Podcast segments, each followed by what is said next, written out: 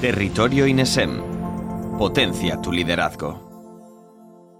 Muy buenas, os damos la bienvenida a Territorio Inesem. Mi nombre es David Sánchez y mi labor en el día de hoy es la de acercaros a este espacio en el que pretendemos llevar a todos vosotros contenidos que os puedan resultar interesantes y a los que saquéis una aplicación directa en vuestra vida personal y profesional.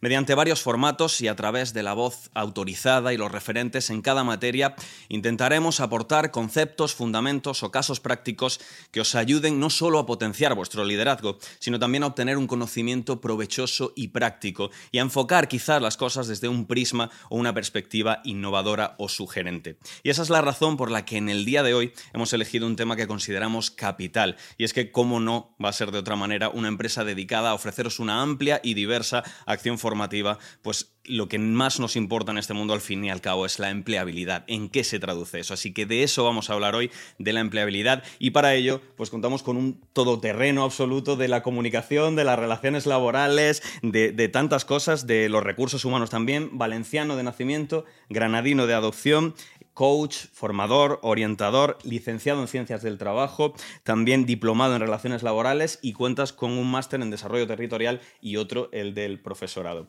Isaac Albarracín, bienvenido, ¿qué tal?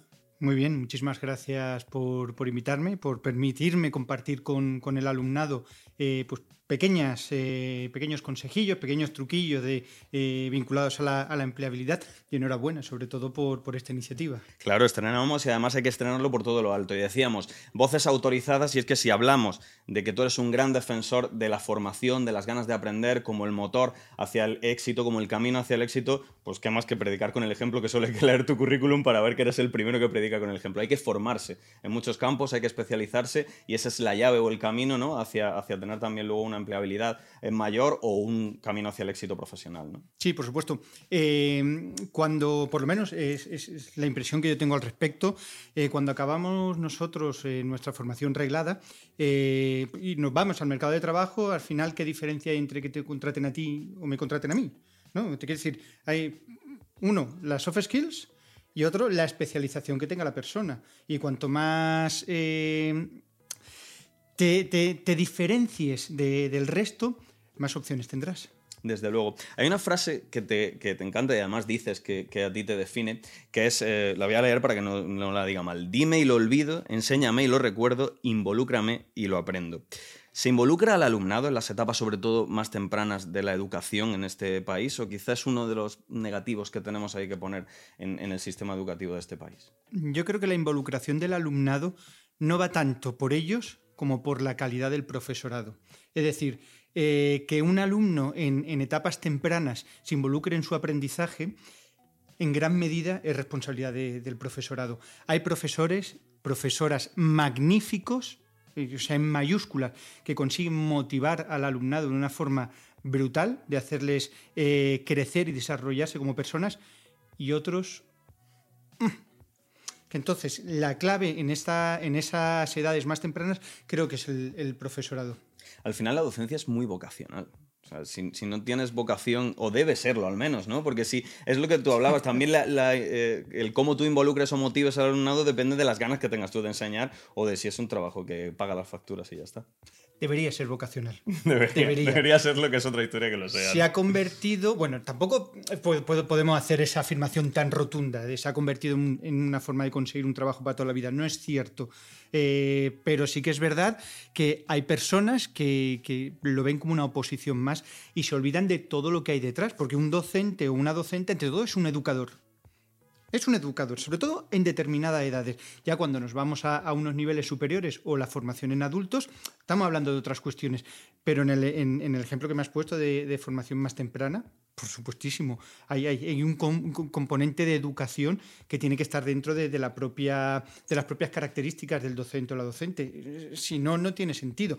Otra cosa que de lo que podemos hablar largo y tendido es sobre los currículums académicos y la, la adecuación de estos, eh, si habría que cambiar, que habría que incluir. Es otra historia.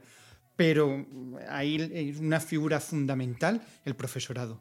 Pues precisamente de eso que me comentabas ahora, eh, precisamente de adaptar ese currículum quizá a lo práctico, ¿no? Al momento en el que uno sale al mercado laboral y se enfrenta a la realidad profesional ya fuera del estudio eh, y quizá dando un pasito más, ya no vamos a la, educación más temprana, primaria, secundaria, vamos a la educación superior, ya sea formación profesional o sea universidad, porque tú y yo lo comentábamos fuera de, micro, que quizá hay una diferencia muy grande entre el enfoque que se le da a la universidad y a la formación profesional en cuanto a las salidas profesionales que luego a tener, en cuanto a prepararte a la vida real y que no sea un, aprendizaje pura o meramente teórico. ¿no? Sí, por supuesto. Eh, durante muchos años se ha estigmatizado de forma somera lo que es la formación profesional. Parecía que eran los tontos o las tontas van a la formación profesional. Siempre te guiaban hacia la universidad porque se ve que, que era como eh, el proceso vital del estudio, ¿no? Y hay que hacerlo y hay que hacerlo. Y, bueno, y, hay que ser conscientes con la realidad del mercado laboral de este país. Y, hay, hay, ciclos formativos. Además, sobre todo, hay una pequeña diferencia también entre lo que era la antigua formación profesional y los actuales ciclos formativos. Sí que es cierto que la formación profesional de antaño era muy de, mm, fontanería, de albañilería, estos oficios que, bueno, que podían decir, eh, pues mira, este no vale para estudiar, que ponga ladrillos, ¿no? Una cosa de estas. Pero es que ahora la, formación profesional ha dado un vuelco brutal. Es que hay profesiones técnicas con un nivel de, exigencia superior a algunas carreras. Al final, eh, la carrera se ha convertido como, casi esa continuación de la vida estudiantil obligada y, y tira a todo el mundo por ahí. Y sí que es verdad que la universidad también adolece mucho de esa conexión con el mercado de trabajo, que los ciclos formativos sí que tienen. Yo soy un gran adepto al funcionalismo. En esta sociedad hace falta de todo. Y aquí se vendió, parecía, que el que no iba a la universidad no se iba a labrar un futuro. Y lo que hemos conseguido es crear un clasismo irreal eh, y más orientado a lo intelectual que no se corresponde con la realidad y luego hemos conseguido un país lleno de licenciados que no pueden ejercer en sus campos porque hay demasiado licenciado para tan poco puesto de trabajo en esos campos. Y sin embargo sigue haciendo falta eh, gente que se dedique a los oficios a los que se llega a través de la, de la formación profesional. Sí, sobre todo ahora el, el campo que se está abriendo con, con, las nuevas tecnologías y la inteligencia artificial realmente va a cambiar el paradigma de, del mercado laboral, pero ya, ya mismo, ya, ya, ya llegamos tarde. Eso es un tema que vamos, a tocar antes de acabar porque me parece muy interesante. Pero en este camino que estamos llevando hacia la empleabilidad, y por eso hemos querido empezar hablando de formación, sí que quiero cerrarlo un poco con un, eh, un elemento que para mí juega también un papel muy importante, que es esas conexiones, esa colaboración, esos acuerdos, esos convenios entre las instituciones académicas y los verdaderos agentes del mercado laboral y la importancia que ello tiene en la empleabilidad, la importancia de que ya exista una relación entre el alumno y la futura empresa a la que puede pertenecer o que sea un ejemplo del sector en el que quiere trabajar o al que quiere dedicarse. ¿no? ¿Cómo de importante es esa conexión entre eh, instituciones académicas y agentes del mercado laboral? Hombre, eh, es, fundamental. Es fundamental. Si no hablan el mismo lenguaje, eh, al final no se entiende. Si no se entienden, el perjudicado es el alumnado. O sea, eso está clarísimo. Ese, papel desde la FP se entiende mucho, bueno, desde los ciclos formativos lo tienen muy claro y sí que, sí que se adecuan mucho a, la realidad del mercado. ¿no? En la universidad, las carreras mm, cuesta. Y luego hay un, podemos abrir un debate y un melón sobre la importancia de la educación en la universidad, porque siempre la universidad ha sido un centro de saber, ¿no? Entonces, eh, mercantilizar la universidad desde, desde lo que es el análisis de la formación y la educación como seres, pues puede ser un, choque y, podemos estar debatiendo, ¿la, ¿la formación y la educación tiene que ser para el mercado, sí o no? Y podemos estar aquí mm, filosofando 10 días pero siendo prácticos y al final eh, cuando uno se forma lo que busca es intentar trabajar en la mayoría de las, de las, ocasiones, sí que es verdad que la universidad, bajo mi punto de vista, está un pelín más, más alejada de esa realidad del mercado. Pero que bueno, que se están dando pasos, ¿no? Se están dando pasos y, se están estructurando acciones muy interesantes. Y tú fíjate, ahora un poco saliendo de, de, lo que es la figura de, de educación, están los certificados de profesionalidad que es una, medida muy ágil, muy, muy ágil, que te permite acreditar competencias. ¿Qué pasa? Que como eh, los, certificados de profesionalidad vienen de empleo em, y, gestionar y, modificar y crear desde, desde esa estructura es mucho más ágil. Se adecua muchísimo más rápido a la realidad y a la necesidad del mercado de trabajo que modificar un ciclo formativo de, de dos años o una carrera, un grado de cuatro o cinco años. Es decir, entonces, de cara a la empleabilidad, contemplar eso también y que está muy, muy directo, con una relación muy directa con el mercado de trabajo, contemplarlo haciendo los certificados de profesionalidad, es maravillosa también. Claro que aquí se aunan dos conceptos. Ese que tú dices de que ya no importa quizá tanto la titulación genérica o las empresas buscan la aplicación directa, el conocimiento que tú tengas sobre algo que luego vas a tener que desempeñar y lo que también mencionabas que consideras que es muy importante que es la especialización. Ya no vale con tener una carrera, un ciclo formativo, ya tienes que ser experto en algo, tienes que haber eh, fraguado una formación más específica, más especializada en, algo que a la empresa le sirva y que, como tú decías, te diferencie de los demás. Claro, el, tú antes cuando os estás comentando un poquito el currículum que, tengo, al final si nos vamos a la, parte inicial, estamos hablando de un licenciado en ciencias del trabajo. Es decir, ¿qué hace que la persona se diferencie? Pues la, capacidad de, de, encontrar esos huecos que permitan tu desarrollo profesional, porque sí que es verdad que una licenciatura de ciencias del trabajo mm, te quiero decir que al final o estás como graduado social en un, y haciendo nóminas o te vas a una empresa de recursos humanos que en, ciudades más pequeñas no hay, tienes que... Pues yo conozco mucha gente de, mi promoción que se han tenido que ir a Madrid y ahí están trabajando. ¿Cuál es el coste vital que te puede suponer eso? ya depende de lo cómo te guste vivir, ¿no? Eh, entonces, esa especialización, ese, ese buscar huequecitos donde, donde tú puedes eh, florecer profesionalmente es fundamental. Pero para eso hay una labor de autoconocimiento previa increíble pero increíble de, sentarte, de, analizar tus puntos fuertes, tus puntos débiles, de, saber em, tu, identidad, lo que transmites, cómo eres, qué, cómo ven de ti, para, o sea, qué, puntos fuertes eh, tienes tienes y eres capaz de proyectar, ¿no? Porque igual puedo tener algún punto fuerte que no proyecto, entonces no lo proyecto, no existe, entre comillas, ¿no? O cosas que proyecto que ni siquiera sé que, las proyecto.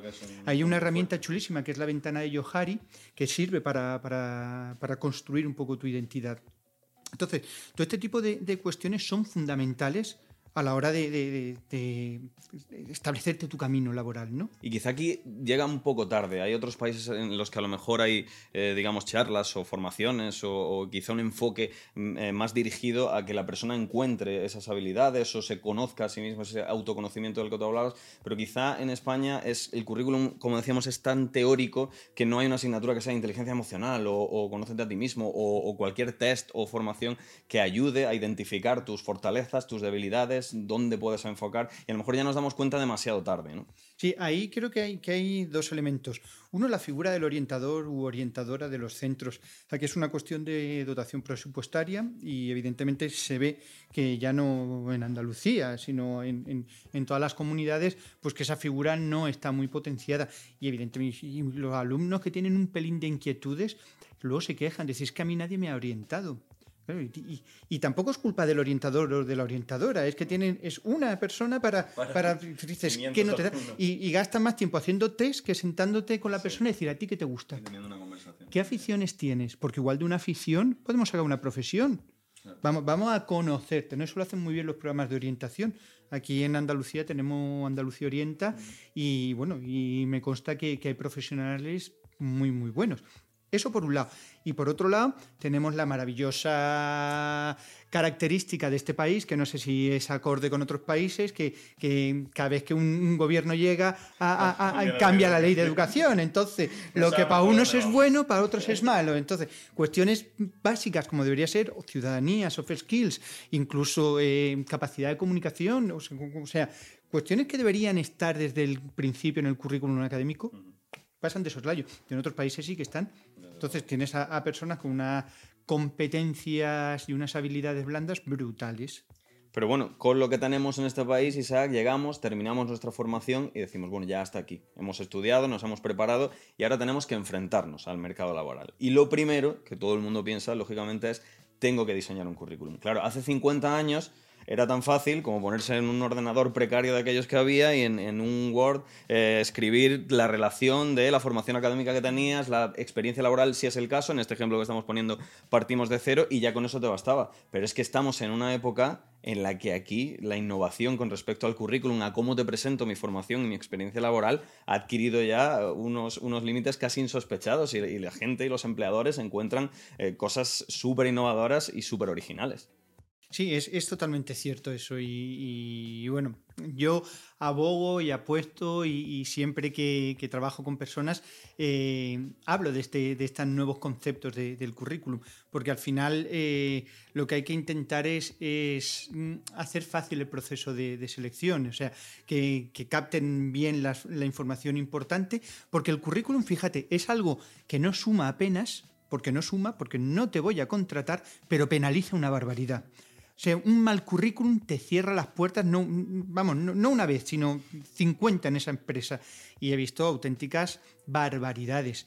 Eh, ¿Qué pasa? Que, ahora hablaremos un poquito de, esas características del currículum que, yo defiendo, pero con la inteligencia artificial, y, me resulta muy curioso, ¿no? después de estar tanto tiempo hablando de, de la maravilla del currículum, pues luego las máquinas te dicen que no, que ni grafiquitos ni leches, las palabras importantes que se resalten y ya está. Y que no pongas cosas que no las reconoce. Es que no las reconoce. Y entonces todo Al final es un mundo de algoritmos. Como Totalmente. No, como no pase por el algoritmo de quien está. Totalmente. También depende de donde. evidentemente, eh, cuando nosotros estamos buscando empleo, eh, como, como comentabas tú ayer también. Sí, hablábamos fuera de, para poner a la gente en contexto, eh, yo me, hacía la pregunta, ¿no? De si sigue siendo importante a día de hoy presentarse presencialmente en algún sitio y personarse físicamente para entregar el currículum, porque a veces en algún tipo de empresas puede ser hasta contraproducente o no valer absolutamente de nada. Entonces hay que saber también a dónde se va, ¿no? Exactamente, y depende de dónde, dónde vayas, la estrategia es una. Pero también, como comentabas ayer, buscar trabajo es un trabajo en sí mismo y, eso es una, realidad.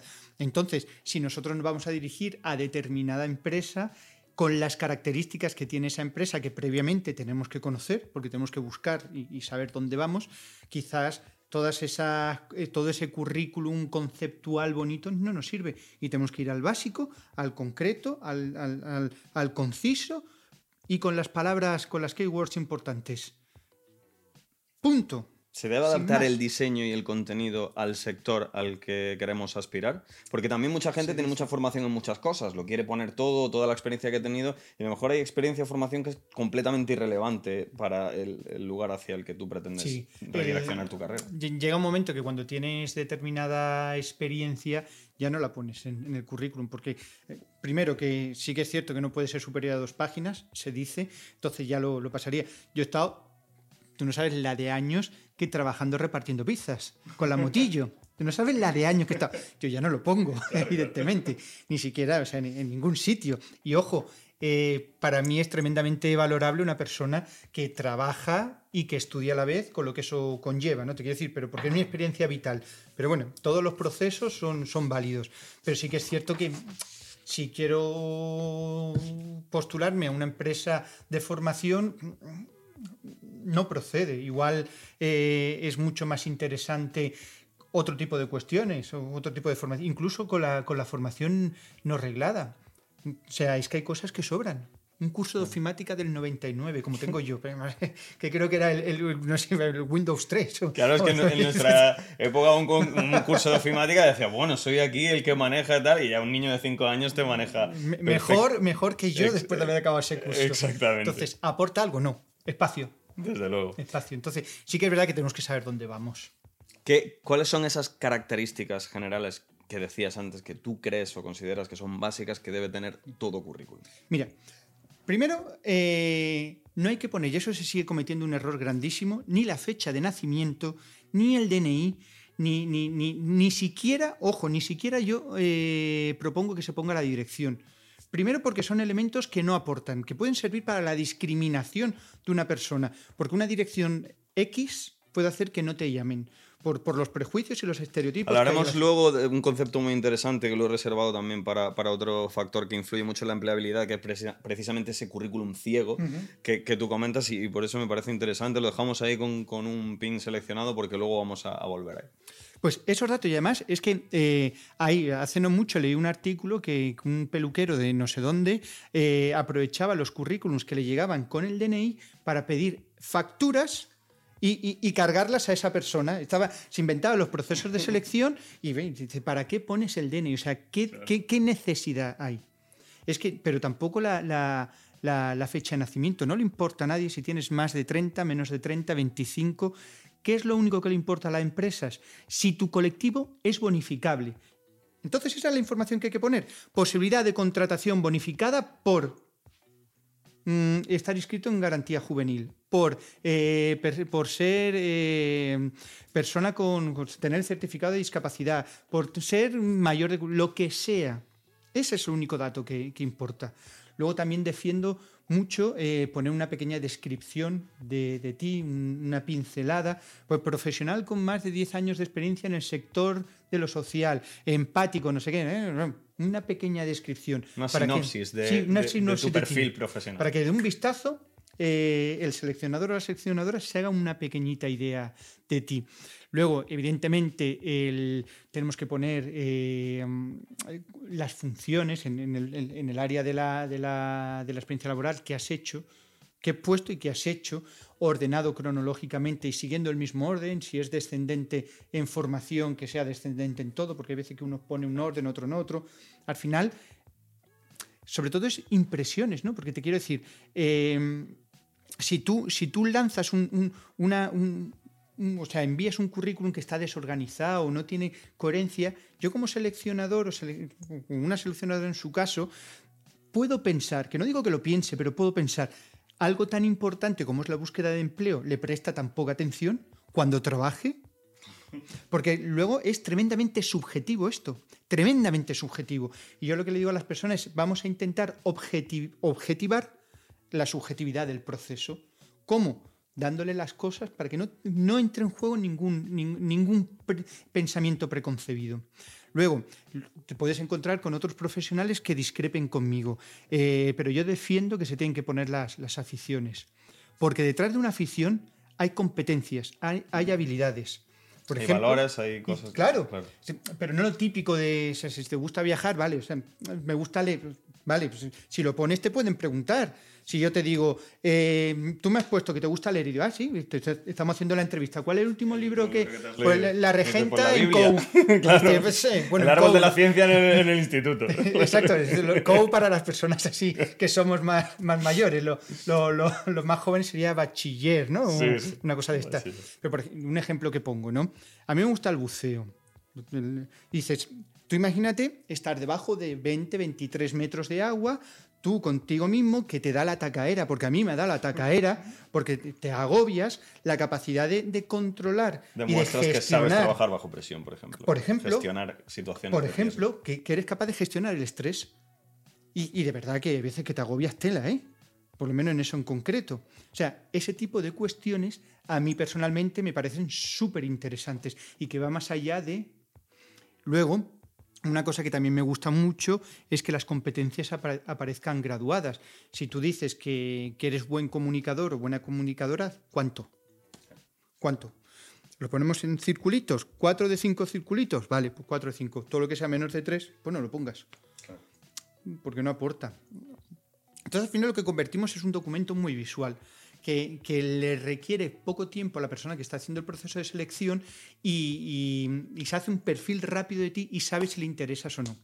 Pero repito, que luego esto es tremendamente subjetivo, porque puede, estar, eh, podemos estar eh, sobrecualificados para el puesto, entonces eh, aquí hay una literatura detrás, tela. Al final es prueba-error en muchas ocasiones. Claro, y dentro de esa subjetividad de la, que hablamos del empleador, es que ya tenemos hecho el currículum, pero ahora hay que defenderlo. Entonces aquí llega un concepto que a mí me parece muy interesante, que es crear o reforzar en caso de que tengamos creada nuestra marca personal. Que eso suena muy bonito y lo escuchamos, marca personal, pero necesitamos también muchas veces que alguien nos cuente qué es o en qué consiste crear una marca personal.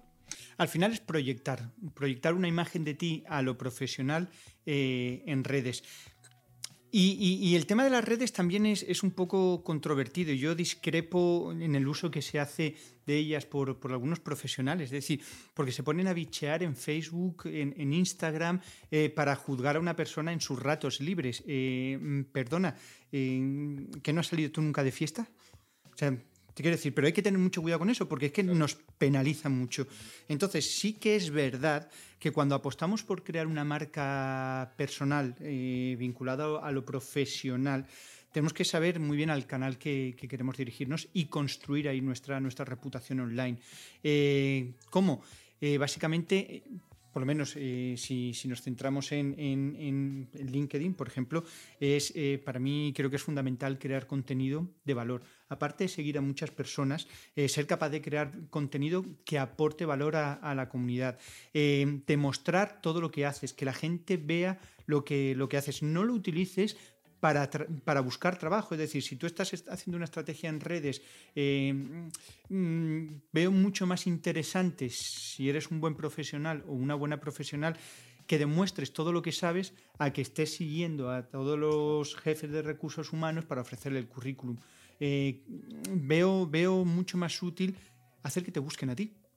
Una actitud más proactiva. Exacto, exacto. Eh, sí que es interesante seguir a grupos, seguir a, pedir contactos a, personas relevantes, interactuar con las publicaciones de otras personas. Es importante evitar temas de política, religión, este tipo de cuestiones en, redes profesionales. ¿no? Luego ya en tus redes sociales personales hace lo que quieres. Pero también tenemos que tener cuidado con eso. Es que al final eh, casi que al nos final convertimos lo hacen, en, claro. en, robots o, pasas olímpicamente de lo que piensen o, te conviertes... O acabas adaptando todo a, la visión de pueden por aquí. Por eso se aconseja muchas veces que si se quiere hacer un perfil o sea, personal, eh, se busque un nombre diferente, que no sea el tuyo, que, que sea... Nombre artístico, por así decirlo, y ahí es donde vuelco yo mis fotos más de relajación y de esparcimiento, y así no, no, tienen forma de encontrarme, digamos, en, en, el canal oficial, porque todo el mundo tiene derecho a su vida privada, y oye, como tú decías que no ha salido de fiesta, o quien esté libre de pecado, pues que tire la primera piedra. Y ya está. Hacemos nuestra marca personal, y ahora vamos a llegar a otro punto importantísimo de la empleabilidad, que la gente es la pregunta del millón, cómo prepararse para una entrevista de trabajo, pero vamos a hacer un un, pequeño apéndice al, margen y vamos a hablar de la comunicación inicial. ¿Tienes algún tipo de, eh, consejo para, bueno, pues ese intercambio de correos previo a la, o la llamada de teléfono cuando, cuando están quedando, te están diciendo, oye, nos interesa tu perfil, queremos una, entrevista de trabajo contigo?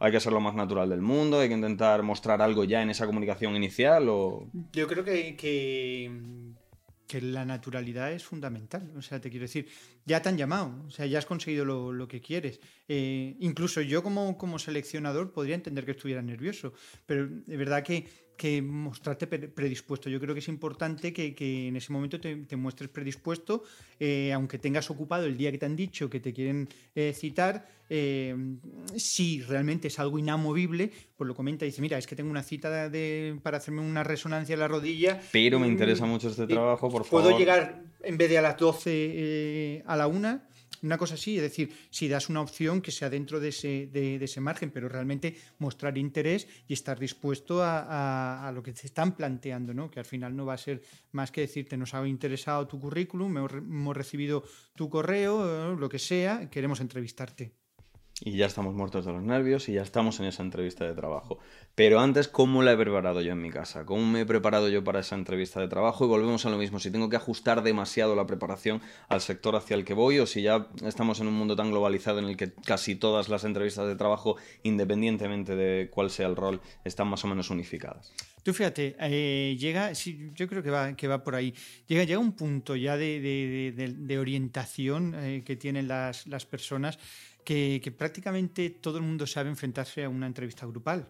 O sea, ¿cuántas veces no, no, hemos visto? Vamos a trabajar, o, carteles de, de, formaciones que trabaja la entrevista en grupo. Venga, vamos a hacer un, un, role-playing. O vamos a hacer eso, eh, el típico juego de, que se utiliza en, en, alguna empresa de el cohete que llega a la luna, que tres objetos nos llevamos. Y ahí a discutir, a debatir, y lo que tenemos que ver es al líder, al, todo este tipo de cuestiones. ¿Qué animal eres? Eh, ¿Qué, qué animal eres? Todo este tipo de, cuestiones. Y una vez hablando, hablando con con la responsable de selección de una empresa en Madrid, me, me decía, es que estamos hartos de esto, porque ya no lo sabemos. Cuando, cuando le daba a todo el mundo por prepararse los test psicotécnicos, para saber qué tenía que responder. Al final, y me lo plantearon a raíz de, de, de la metodología del ego, utilizarla en los procesos de selección, porque ahí, ahí se puede descubrir mucho, mucho Porque de la aparte persona de todo lo que hemos dicho de Isaac Albarracín, pues aparte de todo, es facilitador o instructor, que sería una traducción más, más próxima al español, de eh, la metodología Lego Serious Play. Si lo puedes explicar brevemente para que, para que lo conozcan en qué consiste. Sí, al final eh, lo que parte, lo que parte de esta metodología es del conocimiento que las personas tenemos dentro y que, y que- y que no sabemos que tenemos, ¿no? que lo desconocemos. Entonces, cuando entramos en ese estado de flow, eh, empezamos a construir conceptos, preguntas, eh, cuestiones y aflora eh, todo lo que tenemos dentro, ¿no?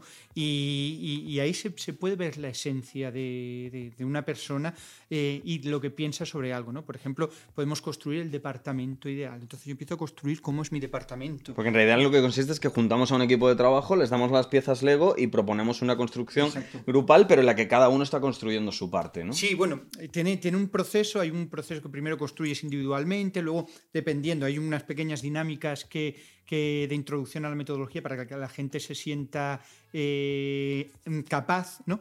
Pero, pero luego se llega a ese, punto en, conjunto y es muy chulo. Tú fíjate, una vez eh, trabajando con, con la construcción de un departamento de la universidad, eh, de repente un compañero un tiburón. Dice, mira si hay animales en la caja de Lego. Un compañero aparecía ahí como un tiburón.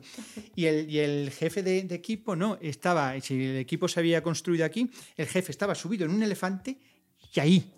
O sea, a- a- a- alejadísimo del equipo. Entonces, claro, tú te pones a ver eso y dices, puf, pues ahí hay una realidad. Ahí dice Ahí hay mucho una de realidad que- de, de- de- de ese equipo en concreto, ¿no? Entonces es muy interesante. Y volviendo al tema de lo de la selección, eh, se están planteando los, los, los equipos de selección, los departamentos de recursos humanos, otras formas de, de captar el talento. Porque al final, en una entrevista, mm, vale, sí, dime tres atributos tuyos, tres cosas positivas, que es que incluso hay gente que ya defiende que no tenemos que responder eso, que se tiene que decir, o por ejemplo, ¿qué tres cosas eh, están por mejorar de ti? ¿no? ¿Qué tres Soy puntos- demasiado perfeccionista. O eso, soy demasiado perfeccionista. Y, mm, Dice, Claro, no, haz un positivo defecto lo que es negativo". virtud, ¿no? Claro. Hay gente que, que dice que respondas, dicen, yo no he venido aquí a cuestionarme. Que muestres tu seguridad en ti mismo, claro. Por ejemplo. También, si es que luego al final va a ser no tanto la respuesta que yo dé, sino como tú la recibas. Como- Lo mismo yo te digo y también la coherencia antes. que tenga con respecto a la marca personal que has creado de ti. Si tú has creado una marca de seguridad y en la entrevista no te muestras así, pues estás tirando por tierra todo el trabajo previo que has hecho, ¿no? Claro, y luego hay- también hay cosas en las entrevistas que, que creo que, las, las típicas preguntas trampa esta para ponerte nervioso, eh, crear una situación tensa en ti y, y- y ver cómo reaccionas, ¿no? Eso se puede dar, se, se puede dar. No estoy de acuerdo con, con ello porque creo que hay formas eh, más interesantes de conocer a la persona, pero tienes que preparar para preguntas que puedan suponer eh, un choque. Por ejemplo, eh, ¿tienes pensado quedarte embarazada? Ah, ¿qué, qué- qué estás esperando que te responda ahí? Claro. ¿Qué te respondo? Que Pues sí, a lo mejor que no, no. me lo planteo ni yo, que me lo Eh, está es planteando una que- persona de fuera. ¿Qué, qué- qué te respondo? Te voy a responder que no, pero te tengo que responder que O sea, sé que te tengo que responder que no, pero claro. Uf, es que hay cosas que son horribles. Mira, me contaron una vez eh, un- una anécdota, un profesor mío de la facultad, que bueno, que había un, un proceso de selección eh, y una de las características era que fue una persona con mucha asertividad. Empieza el proceso de selección, una entrevista grupal, eh, y, y empieza a preguntar, el, el, bueno, ¿y con vuestras parejas qué tal? ¿Las relaciones íntimas? ¿Bien? Eh, ¿Estáis satisfechos? ¿No? ¿Cómo, cómo, cómo estáis? ¿Satisfechos? ¿Satisfechas? Mm, ¿Qué? Contadnos. Y, y de repente una persona coge, se levanta y, y dice, ¿usted dónde va? Que no hemos acabado. Y dice, pero es que, si está usted preguntando esto, no me interesa a mí el puesto de trabajo para nada. O sea, es que no tiene nada que ver con, con el Claro. puesto de trabajo. Y se fue. Ah, es el, que Ah, llamaron. ese es el que, claro. Que tú dices, de verdad, no puedes conseguir la, la, la, la asertividad de otra forma. Claro, pues no, no, pues lo consiguieron exactamente lo que buscaban. Claro, pero generas una situación de mal rollo totalmente innecesario. Totalmente innecesario. Es verdad que, que igual que se innova en, los currículums, se innova también en los filtros que, que las empresas y las organizaciones buscan para conseguir a la- a al personal laboral. Mire, yo creo que, que la, que la clave eh, puede ser que en el momento de la, entrevista, el entrevistador o la entrevistadora vea que tienes hueco en la empresa. sea, que, que, que perciba que sí, ¿no? Es decir, yo muchas veces eh, aconsejo que, que, se den una vuelta el día de antes, que vean cómo la gente va vestida e ir muy parecido a ello.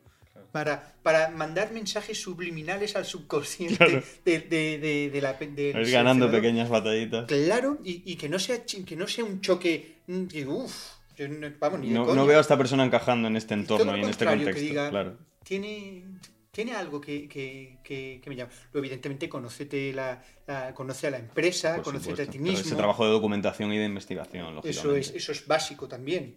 Eso es básico.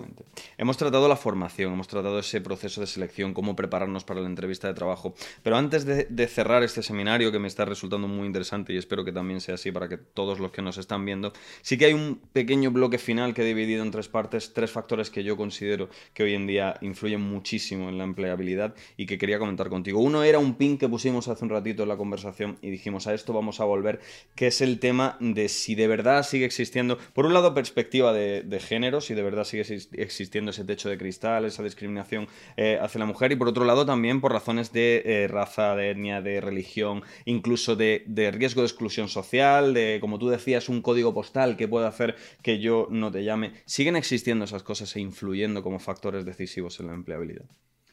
Sí, desgraciadamente sí. Eh, a nivel de género, no puedo responder con una una percepción 100% porque no soy mujer. Entonces, como no he sufrido ese tipo de, discriminación, eh, puedo decir lo que escucho, pero estoy convencidísimo que, la hay, que, pero vamos, convencidísimo que tienen más dificultad para, acceder a puestos de trabajo. Fíjate lo que decíamos antes, ¿tienes pensado quedarse embarazada? Ese, ese, tipo de preguntas aún, aún se hacen. Luego, en, incluso cobran, hay una discriminación en cuestión de sueldo, no tanto en cuanto a puesto, de, trabajo. No, sí, porque si tú y yo trabajamos lo mismo, si yo soy mujer y tú eres, tengo que cobrar lo Legalmente, mismo. Legalmente. Pero ¿qué pasa? ¿Quién reduce la jornada por cuidado? ¿Quién tiene, suele pedir las excedencias? ¿Quién se va una hora antes porque tiene que...? Al final, como hay una carga social vinculada al género que, los, que, la tienen la mujer, al final pierden incluso poder adquisitivo por ese tipo de cuestiones. Son quien sacrifica su carrera profesional por el cuidado de los niños. O sea, toda esa realidad está... Afortunadamente se están dando pasos, o sea, lo de aprobar el permiso de paternidad de, igualar al de la mujer me parece fascinante porque ahora da exactamente igual que tengas tu hijo que lo tenga yo, en caso de que fueras mujer, ¿no? Porque los dos vamos a tener el mismo permiso. Entonces ahí ya quitamos un factor de exclusión. Eh, pero por otros aspectos creo que aún hay y costará, costará un poquito. Y en cuanto a otro tipo de, discriminación, los colectivos en, riesgo, sigue habiendo mucho prejuicio y mucho, mucho estigma. A mí, en, la labor, en labores de, intermediación laboral que, que, hago, a mí me han pedido empresas de tal código, no me envíes a nadie. No me envíes a nadie que no lo voy a contratar. Y estoy seguro que, esto es, a, nivel, a nivel mundial. Los que están viendo este, este seminario lo pueden ver. Sabrán que en todas las ciudades habrá algún código postal que ahora tenéis en la cabeza que puede dar un poquito más de susto. Pero en ese código postal hay de todo. Incluso en códigos postales eh, mm, menos eh, chungos, ¿no? por decirlo de una manera, hay gente que puede haber peor que... o sea, te quiero decir que al final... Eh, de ahí, de ahí lo, que comentábamos antes, quizá de ese currículum ciego, yo por ejemplo sí he tenido la, la, experiencia de estar en Inglaterra, y ahí sí que se lleva mucho no poner foto, eh, muchas veces, como tú decías, no poner ni siquiera sexo, no poner la dirección, no poner incluso ni siquiera el nombre, o hay mucha tendencia allí de, hacer nombres como Jamie, como Daniel, que pueden ser de hombre o de mujer, y si no poner la inicial y el apellido, o en el caso de España los, dos apellidos, y no dar una información que no debe ser eh, relevante a la hora de, emplear a una persona. Por supuesto. Lo que pasa es que aún estamos años luz en, España de eso. En algunas empresas de Madrid y Barcelona puede que se den, pero en el resto de España, Madre mía, bueno, hay aún también, te voy a decir, el tipo de empresa que, tenemos en España, mi, pyme y micropyme, por los procesos de cambio, pues les cuesta, les cuesta más, ¿no? que debería ser al revés, ¿no? Porque podría, al ser más pequeño, deberían ser más ágiles en, todo lo, en todos los cambios. Pero bueno. Pero también suele ir eh, ligado a un también concepto de tradicionalidad o de. De empresa familiar, todo este tipo de, cuestiones. Pero sí que es verdad, al final lo que importa no es. Eh, si eres chino, si eres gitano, si eres eh, hombre, si eres mujer, si, eres mayor de 45, menor de 35, lo que importa es lo que puede aportar a la empresa esa persona. Entonces, y ahí, y ahí, y ahí debe estar la clave. Y si me dejo guiar, si en el currículum tienes 10 años de experiencia como oficial de primera, pero te llamas de apellido en no sé qué, no sé cuántos, y no le voy a hacer caso a los 12 años de experiencia, le eches 10 años de experiencia, que no todo el mundo puede decir que ha estado 10 años trabajando. No, me preocupa que, entonces, sí que existe. Sí que Desde luego. Y ojalá algún día podamos sentarnos aquí y decir que hemos acabado con ello, pero de momento no es así. Eh, decía que íbamos a tratar tres últimos factores y el segundo, me parece, es, algo que ha cambiado las reglas del juego en prácticamente todos los ámbitos de la vida, que fue la pandemia, el COVID-19. Quizá eh, en, cuanto a la empleabilidad ha creado una cultura de trabajo más enfocada al teletrabajo, a la no presencialidad o al menos no tanta en el puesto de trabajo, pero también, por ejemplo, ha sido el auge y el boom ya definitivo de una cosa que se estaba asentando ya, que es la formación online, a la que precisamente nos dedicamos nosotros. Entonces, tanto en la formación como a la hora de afrontar esa empleabilidad también es, un ámbito que, y un factor que influye en gran medida. Sí, por supuesto. Eh, ya las, personas que se incorporen al mercado de trabajo tienen que tener eh, en la mochila eh, el, manejo de nuevas tecnologías. Y las nuevas tecnologías, cuanto más sabes, más cuenta te das que menos sabes, porque más, más campos hay, más aplicaciones y más historia.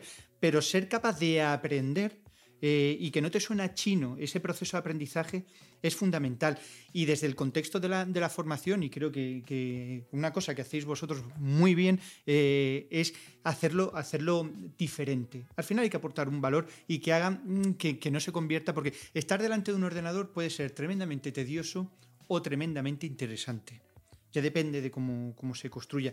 Pero yo como usuario, como persona que está en búsqueda activa de empleo, ya tengo que saber cómo se gestiona todo lo relacionado con las nuevas tecnologías. Es fundamental.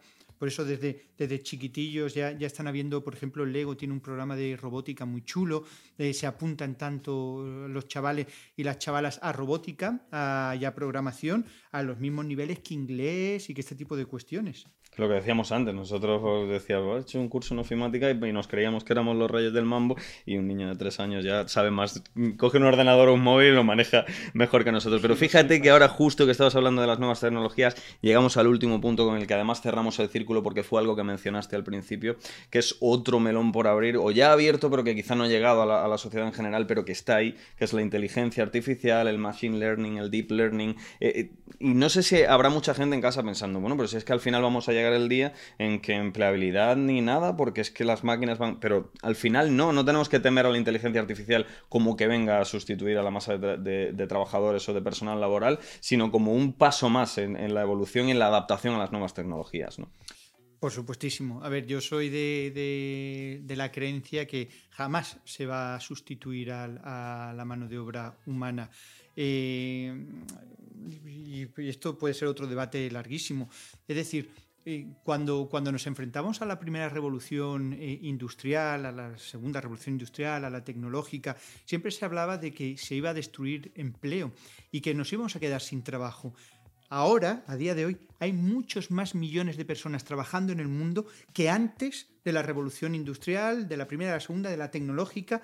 Eh, muchísimos más millones. No nos hemos quedado sin trabajo, se ha desplazado, se han abierto otros sectores. ¿Y es lo que va a pasar? Evidentemente, quizás desaparezca el operario de fábrica, quizás, quizás, pero igual aparecen eh, gestor de contenido en la nube eh, vinculado a los viajes espaciales. Vete tú a saber. A lo mejor el 70% de la población futura mundial acaba trabajando en la programación, diseño y desarrollo de robots asistenciales, de maquinaria inteligente, de software con capacidad de interacción autómata y, al final hacia ahí. Yo, yo soy de tu misma opinión, creo que aparte de todo eso, nunca jamás las máquinas podrán eh, sustituir una serie de, valores que, los humanos tenemos, la capacidad de motivación, de ambición, de superación y de entrega en muchas cosas, de dedicación, o ese, por ejemplo, eh, la gente que tiene ese instinto de supervivencia, ese miedo a morir. Hay cosas que creo que una máquina nunca podrá igualar de un ser humano, pero desde luego que sí que tenemos que adaptarnos a un cambio real que se está produciendo y a la llegada de, una industria 4.0, si la queremos llamar así, de la IA, de la inteligencia artificial, de, un mundo que va a cambiar otra vez las reglas del juego por supuesto, y lo que nos queda por ver. O sea, te quiero decir, estamos en esta, pero desde que yo más o menos tengo uso de razón, hemos pasado del Internet a la inteligencia artificial. Y estamos hablando de 25 años. Y, cuando estoy hablándote de internet, estoy hablando de conectar teléfono, ¿eh? Del, no sonidito, del sonidito, y del no poder llamar a la vez. Que, voy a encender el ordenador, no, que voy a llamar a tu abuela. Y seguimos aquí. Cuando antes decías que, que, pensamos que iban a desaparecer los puestos de trabajo, yo siempre me acuerdo, y aprovechando ahora que tenemos estos dos micros maravillosos aquí, de la radio. Cuando salió la televisión, cuando salió internet, cuando salieron los medios multimedia, la radio siempre iba a morir y la radio siempre ha encontrado una manera de sobrevivir. Pues yo creo que esto es exactamente igual. Isaac, yo creo que le hemos dado un repaso general muy completo al tema de la empleabilidad. Sí, pero me, quiero, me gustaría hacer una, puntualización. Eh, quiero que las personas que, nos están viendo entiendan que, la carrera profesional ya ha cambiado. O sea, antes eh, nuestro objetivo era entrar a una empresa, estar 25, 30, 35 años en ella, ir ascendiendo en la propia empresa y jubilarnos. Ahora las empresas somos nosotros.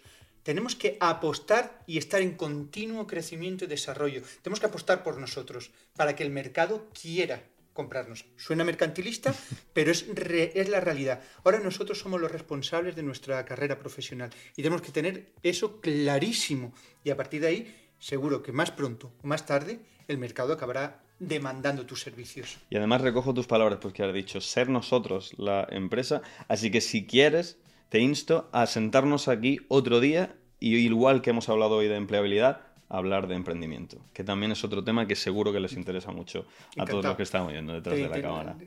Cojo el, guante, el, guante. Muy bien, ha sido un placer, seguro que hemos dado muchísimas cosas muy útiles a la gente, esperamos tenerte de vuelta, pero desde luego hoy has dado muchos consejos y mucho conocimiento que va a ser muy útil y muy provechoso, como decíamos al principio, y era nuestro objetivo para todos los que están ahí buscando trabajo, que como decíamos es un trabajo en sí mismo y no es tarea nada fácil. Así que muchísimas gracias Isaac Albarracín por estar con nosotros. Te esperamos en la siguiente. Y a todos vosotros, muchísimas gracias por estar con nosotros. Seguiremos trayendo contenido que creamos que os resulta interesante y apostando por la formación, por la empleabilidad y por un mejor futuro profesional, tanto personal y profesional, para todos vosotros. Un saludo y hasta pronto.